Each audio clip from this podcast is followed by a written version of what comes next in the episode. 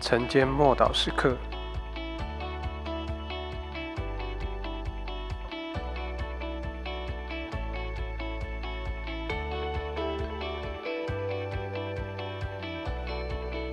我们所依靠的是耶稣基督。哥林多后书一章十节，他曾救我们脱离那极大的死亡，现在仍要救我们。并且我们指望他将来还要救我们。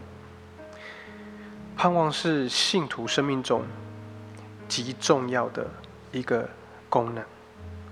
盼望就是对未知的将来充满了活泼而喜乐的期待。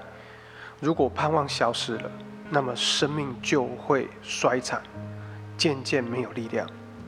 所以我们必须怀抱着希望。保罗指望那曾经多次解救他的神，将来仍然继续救他。他因为有这个盼望，所以从来不放弃。就算落到极困难的困境当中，甚至是几乎不可能的环境当中，他仍然因为盼望而有力量。亲爱的弟兄姐妹，我们的盼望的锚并不是勾在这个世界上，而是把它定。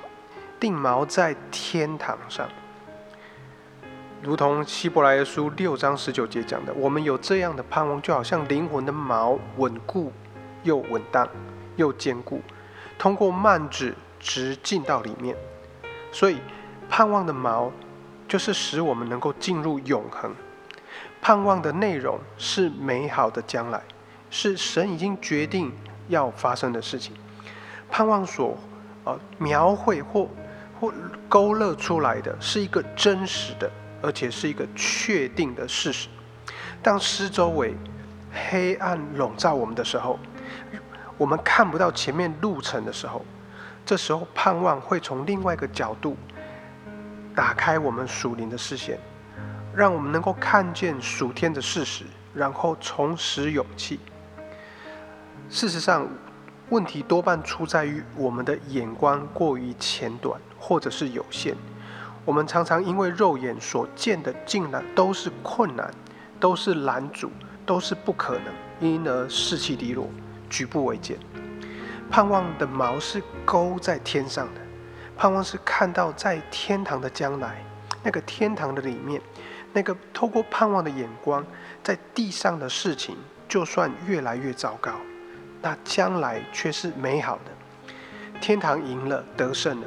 生命得胜了，永恒把暂时的这些苦楚、困难推开，超自然必然胜过自然，所以盼望到最后的目标就是耶稣基督快要再来的事实。